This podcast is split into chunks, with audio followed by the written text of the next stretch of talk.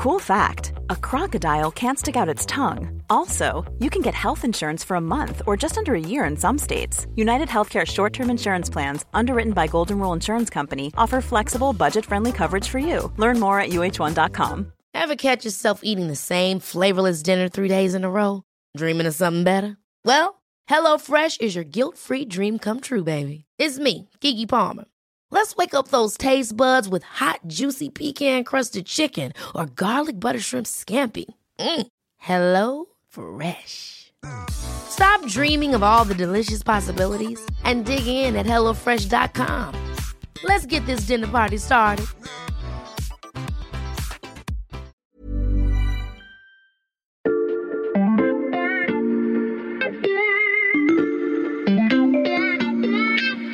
Salut, c'est Xavier Yvon. Nous sommes le mardi 1er février 2022. Bienvenue dans La Loupe, le podcast quotidien de l'Express. Allez, venez, on va écouter l'info de plus près.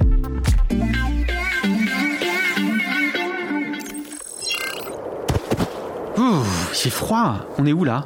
Bah, je suis d'accord avec toi, Xavier. On est, on est à Mourmansk, en fait. Euh, c'est la plus grande ville euh, du cercle polaire arctique. Elle fait 300 euh, 000 habitants. Je, crois me souvenir dans quel pays c'est, mais j'ai le cerveau un peu gelé. Tu peux me rappeler? Mais Xavier, on est en Russie. Hein. Regarde, tu avais un, bon indice derrière toi. Il y, a, il y a un énorme brise-glace qui est dans l'eau. Et ah en fait, bah, la passerelle, elle est, elle est peinte en, blanc, en bleu et en rouge, donc mhm. couleur du, du, drapeau russe. Et les inscriptions, elles sont en, cyrillique sur la coque. Ouais, et d'ailleurs, il, il, est gigantesque. Hein. Attends, on, on va s'approcher un petit peu. Ok. Ce que tu vois là, Xavier, c'est tout simplement le, navire le plus puissant au monde. Il s'appelle le, Sibir. Et ça fait pas longtemps, en fait, qu'il est là, ici, à Mourmansk. Ah bon, mais il était où avant? Bah, Si tu regardes bien, il est tout neuf. Hein, T'as qu'à voir sa peinture. Avant ça, euh, il était euh, construit, en fait, au, chantier naval de Saint-Pétersbourg. Et là, ça fait dix jours, en fait, qu'il a longé les côtes scandinaves. Mhm. Et il s'apprête, euh, là, dans quelques jours, à s'élancer dans les eaux glaciales de, l'Arctique. Et, pour y faire quoi? Bah, Je vais te dire ça, mais d'abord, il faut que je t'explique quelques trucs. Parce que cet énorme navire, c'est loin d'être le seul à lorgner sur, sur l'Arctique. Et en fait, ça, ça pourrait avoir de très lourdes conséquences Ok, je crois que tu as posé les enjeux du sujet euh, à ma place, Lucas. Tu connais trop bien la loupe. J'ajoute juste qu'on va parler de métaux rares, de puits de pétrole et de tonnes de gaz à effet de serre qui menacent de se libérer dans l'atmosphère. Ah, il fait meilleur dans le studio. Euh, je range le téléporteur de la loupe. Voilà. Et je vous présente quand même mon interlocuteur pour ceux qui ne l'auraient pas reconnu. Salut Lucas. Salut Xavier. Lucas Mediavilla, spécialiste de l'énergie et du climat au service économie de l'Express. Euh, tu es donc l'interlocuteur tout indiqué pour parler de ce qui se joue dans l'Arctique. Euh, je te propose, Lucas, de commencer par situer cette région sur notre planisphère, comme on le fait à chaque fois qu'on se penche sur une zone géographique bien précise. Bah, L'Arctique, si tu as bien suivi tes cours de géo, effectivement, c'est la zone qui finalement entoure le pôle nord de, de la Terre. Euh, c'est une région euh, voilà, où on sait que euh, finalement pendant l'été, les températures ne dépassent pas 10 degrés pendant les périodes les plus chaudes de, la saison. donc ça, c'est la définition un peu climatique qui a été donnée à l'Arctique. Et globalement, c'est la zone qui recoupe aussi voilà, les pays dont une partie de leur territoire est située au-dessus du 66e parallèle nord. Et donc, tu as huit pays qui se trouvent en Arctique. Tu as la Norvège, tu as la Suède, tu as l'Islande, tu as le Danemark, tu as la Finlande, les États-Unis, Canada et évidemment la Russie dont je t'ai parlé tout à l'heure. Juste à titre d'anecdote, tu as aussi la France, puisque le, le territoire de Saint-Pierre-et-Miquelon est mhm. situé dans la zone arctique. Mais bon, c'est pas un pays très important, il faut le dire, sur, sur l'Arctique. Bon, ça c'est pour ce qu'on voit en surface. Euh, pour bien comprendre les enjeux, est-ce que tu peux aussi nous faire un inventaire de ce qu'on trouve dans le sous-sol de l'Arctique, Lucas? Bah Là, c'est un vrai Eldorado. On y trouve vraiment de tout, Xavier. On y trouve du pétrole, du gaz, du charbon, euh, aussi des métaux, de l'or, du nickel, du cuivre, du lithium, euh, des, des, terres rares. Si je te prends un, chiffre parlant, il y avait eu une étude en 2008 de, de l'US Geological Survey, qui est un peu la référence dans le domaine de la géologie et des sous-sols de, la Terre, mhm. qui estimait qu'en fait, il y avait 13% des réserves mondiales de pétrole qui se trouvaient en Arctique et 25% du gaz. Et d'ailleurs, sur le pétrole et le gaz, euh, c'est une zone qui est exploitée depuis des centaines d'années hein, pour ses ressources minérales. Mais là, rien que sur le pétrole et le gaz, aujourd'hui, t'as pas moins de 600 champs pétroliers et gazés qui sont dénombrés, dont à peu près 200 qui sont en production, donc qui produisent aujourd'hui du pétrole et, et du gaz. Donc c'est assez énorme quand même. Et ces nombreuses ressources sont exploitées par les pays que tu nous as cités, qui ont une partie de leur territoire en Arctique? Ouais, c'est tout à fait ça. Et d'ailleurs, euh, chacun des pays dont je t'ai parlé euh, met des milliards finalement dans les projets euh, d'investissement. C'est évidemment particulièrement important pour la Russie. Hein. Ça représente la moitié du territoire et ils ont 2,5 millions d'habitants sur les 4 millions que compte la zone arctique. Donc évidemment, on sait que le système Poutine, il repose sur une logique extractrice matrice, c'est-à-dire que tous les métaux, tout le pétrole et le gaz, ça contribue à, générer finalement les recettes budgétaires de, de l'État russe. Et en fait, c'est le pays aujourd'hui qui est le plus présent sur ce, sur ce territoire. Les métaux, le pétrole et le gaz sont euh, donc des enjeux majeurs pour la Russie et les autres. Est-ce qu'il arrive qu'ils se les disputent, Lucas? Alors euh, l'idée d'un accaparement des, des, richesses, il est un peu dans toutes les têtes ces dernières années. Euh, il y a quand même des images qui sont assez marquantes. Tu vois souvent des reportages à la télé où euh, tu vois ces énormes chars russes avec les missiles qui sont à la verticale. Ça laisse à penser qu'effectivement il y a une remilitarisation de la zone. Et d'ailleurs, bon, c'est vrai que la, la, Russie ouvre des bases militaires sur la zone arctique. malgré tout, quand tu entends les spécialistes, ils te parlent de l'Arctique comme du zone où on dit high north, low tension. Mmh. C'est-à-dire que c'est au grand nord, mais il y a peu de tension. Sur l'Arctique, il y a 95% des ressources minérales qui finalement ne prêtent pas à des disputes en ce sens qu'elles sont euh, dans les zones exclusives économiques des États. Donc en mmh. fait, il n'y a pas vraiment de dispute là-dessus. Quand il y a certains territoires, et notamment euh, sur la pêche, il peut être sujet à, à dispute, euh, là pour le coup, ces disputes-là, elles se règlent généralement sous l'égide des grandes organisations internationales. Donc il n'y a pas vraiment de tension et le fait qu'il n'y ait pas de tension s'explique aussi par le côté financier, c'est-à-dire que si demain il devait y avoir un conflit ouvert dans la région, probablement que ça ferait fuir les investisseurs qui sont bien nécessaires pour développer les différents projets.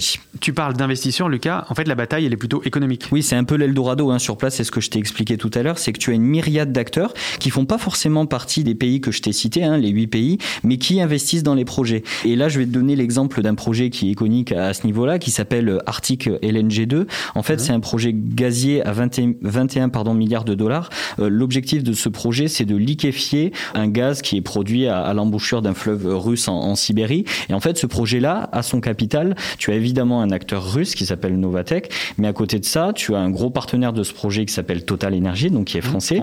Tu as les deux plus gros euh, opérateurs pétroliers euh, chinois, et tu as aussi un consortium japonais. Donc c'est assez cosmopolite finalement. C'est pas que les huit pays dont, dont je t'ai parlé euh, tout à l'heure. Et ce qui d'ailleurs est intéressant, c'est que tu as aussi toutes les plus grandes banques mondiales qui se disputent ce territoire, c'est-à-dire que malgré leurs engagements climat par lequel elles ont décidé qu'elles n'allaient pas investir directement dans les projets en Arctique, elles soutiennent les grandes entreprises qui elles-mêmes investissent en, Arctique. Donc en fait, euh, tout le monde va sur place. Tu m'offres une transition sur euh, un tapis d'argent, Lucas, euh, parce qu'il y a un éléphant au milieu de la pièce, ou un ours polaire, comme vous voulez. Ces activités sont menées dans un territoire en première ligne face au réchauffement climatique.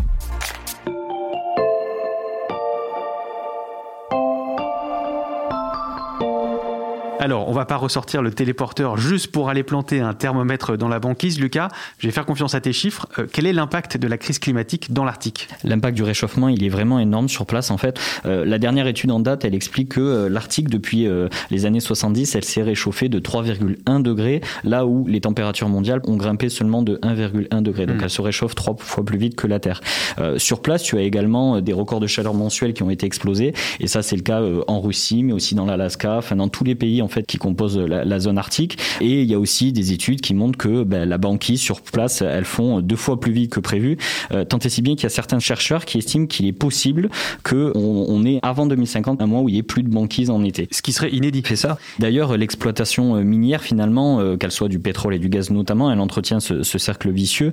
c'est un engrenage funeste, c'est-à-dire que tu sais que pour maintenir les températures de la planète sous les 1,5 mhm. degrés d'ici à la fin du siècle, on ne doit pas émettre plus d'une certaine quantité de, de CO2 dans l'atmosphère, eh bien si on exploite les 600 puits de, carbone, de pétrole pardon, et de gaz euh, qui sont dénombrés dans la zone, on crame finalement euh, un quart du budget qui, qui, nous reste. Ces changements que tu nous décris, est-ce que les, les, populations locales de l'Arctique les voient dans leur vie quotidienne? Oui, tout à fait. Bon, il y a déjà sur place bouleversement des, des saisons, euh, les températures extrêmes dont je t'ai parlé, on dépasse régulièrement les, les, 30 degrés dans ces zones où les gens mmh. s'imaginent que c'est toujours des températures négatives ou alors il fait très très froid. il y a aussi des incendies monstres l'été maintenant, notamment dans le nord de la Sibérie, et des perturbations même au niveau de l'économie locale, c'est-à-dire que tout ce qui est l'économie de l'élevage ou l'économie de la pêche, euh, c'est aussi impacté par le réchauffement. Et la fonte de la banquise, euh, je te refais pas l'image de l'ours polaire, mais l'ours mmh. polaire, évidemment, il a besoin de la, banquise, donc il y a un impact aussi du réchauffement sur la biodiversité. Ça, ce sont des phénomènes qui sont déjà visibles, mais le pire en fait est à venir, et le pire, c'est euh, la fonte du pergélisol arctique. Attends, alors je vais ouvrir l'armoire, je sens que ça va m'intéresser C'est quoi le pergélisol arctique, Lucas? Le pergélisol, on l'entend aussi un peu dans les médias sous le nom de permafrost. En fait, c'est un sol qui reste gelé en permanence et qu'on retrouve en gros dans les zones polaires ou de très hautes montagnes. Euh, ce pergélisol, tu as une partie qu'on dit active, c'est-à-dire une partie qui fait 2 à 2,5 mètres de profondeur. Euh, cette partie-là, elle fond pendant l'été, mais elle se reconstitue comme glace finalement pendant l'hiver. Et à côté de ça, en dessous de ça, tu as un sol qui ne dégèle jamais, donc qui fait à peu près 15 mètres de profondeur. Euh, le problème qu'on a aujourd'hui avec le réchauffement climatique, c'est que même ce pergélisol-là, mhm. euh, il est en train de se réchauffer et il fond. Et le véritable problème, c'est qu'en dessous de ce pergélisol, euh, séquestrer des centaines de millions de tonnes de méthane, donc qui est un gaz à effet de serre 40 fois plus réchauffant que, que le CO2, et en fondant, ben, finalement, il menace de se dégager dans l'atmosphère ce, ce, méthane. Et, et, les spécialistes, ils parlent vraiment d'une bombe climatique. c'est un vrai cercle vicieux parce que ce méthane qui serait dans l'atmosphère, il contribuerait à réchauffer encore mmh. plus l'atmosphère, qui, lui, ferait fondre encore plus le pergélisol. Merci pour la définition très complète du pergélisol. Je l'arrange.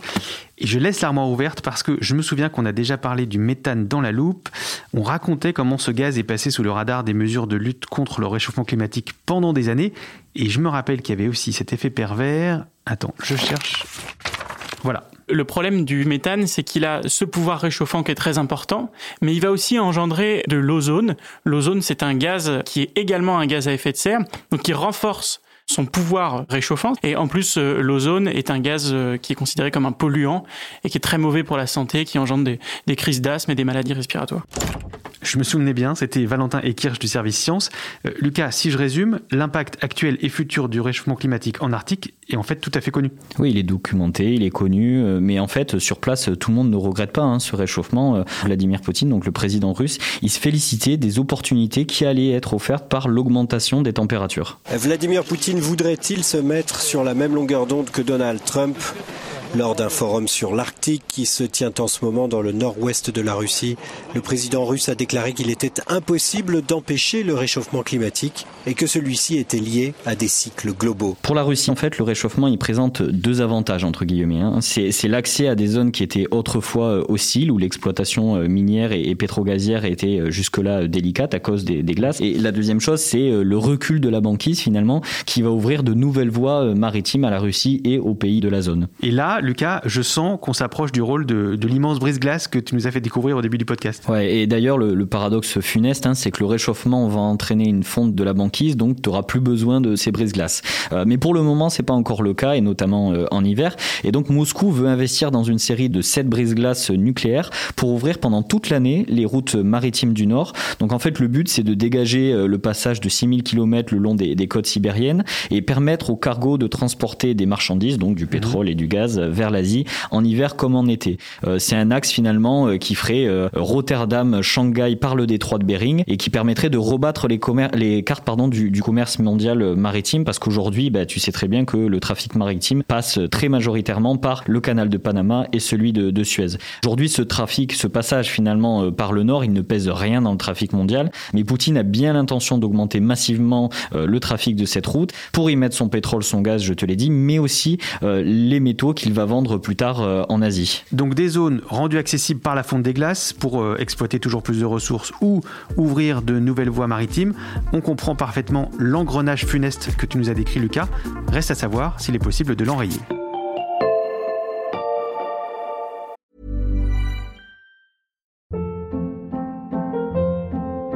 Hold up. What was that? Boring. No flavor. That was as bad as those leftovers you ate all week. Kiki Palmer here, and it's time to say hello to something fresh and guilt-free. Hello Fresh. Jazz up dinner with pecan-crusted chicken or garlic butter shrimp scampi. Now that's music to my mouth. Hello Fresh. Let's get this dinner party started. Discover all the delicious possibilities at hellofresh.com.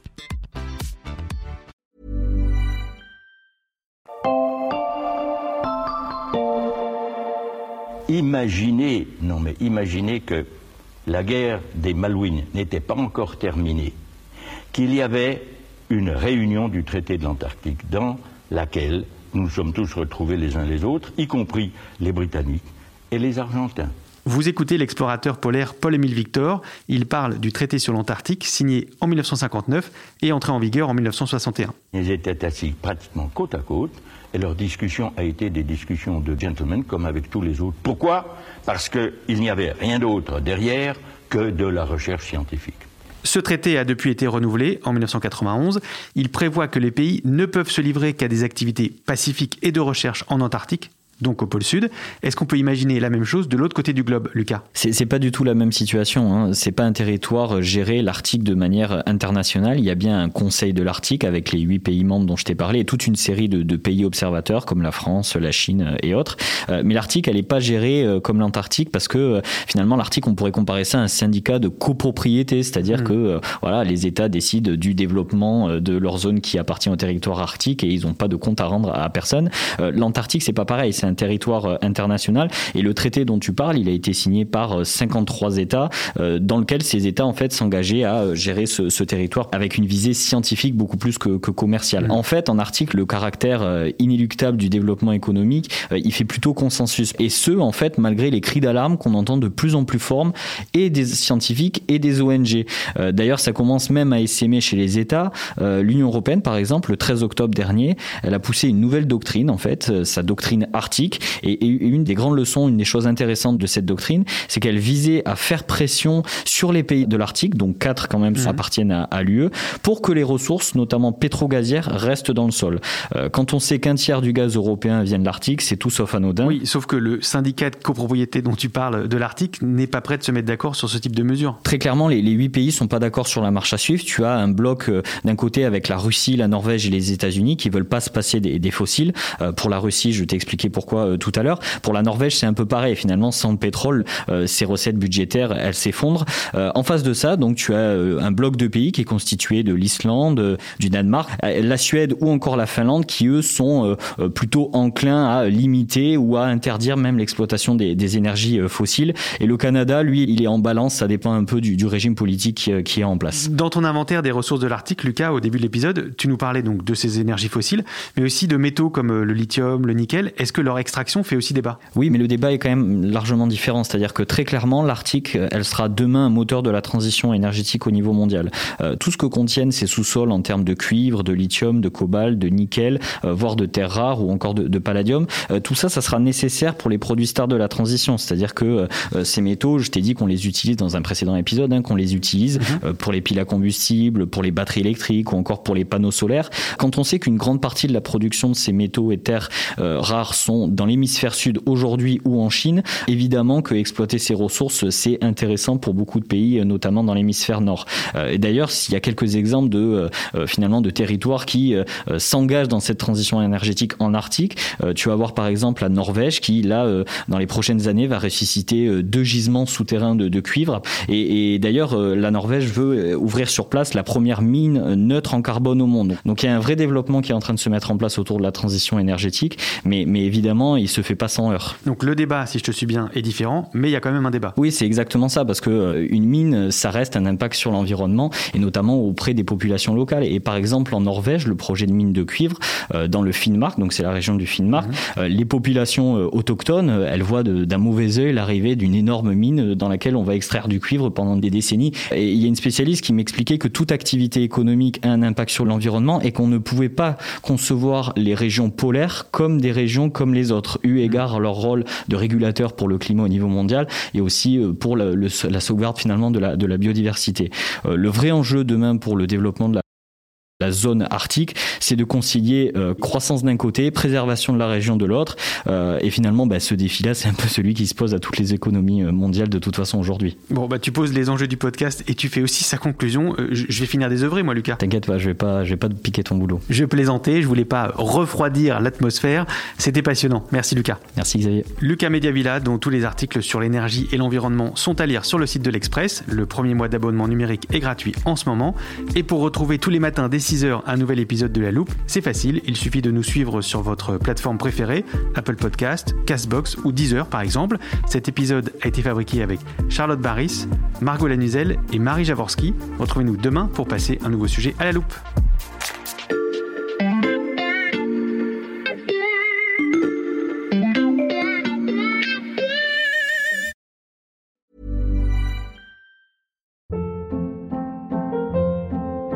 Hold up. What was that? Boring. No flavor. That was as bad as those leftovers you ate all week. Kiki Palmer here, and it's time to say hello to something fresh and guilt-free. Hello Fresh. Jazz up dinner with pecan-crusted chicken or garlic butter shrimp scampi. Now that's music to my mouth. Hello Fresh. Let's get this dinner party started. Discover all the delicious possibilities at hellofresh.com.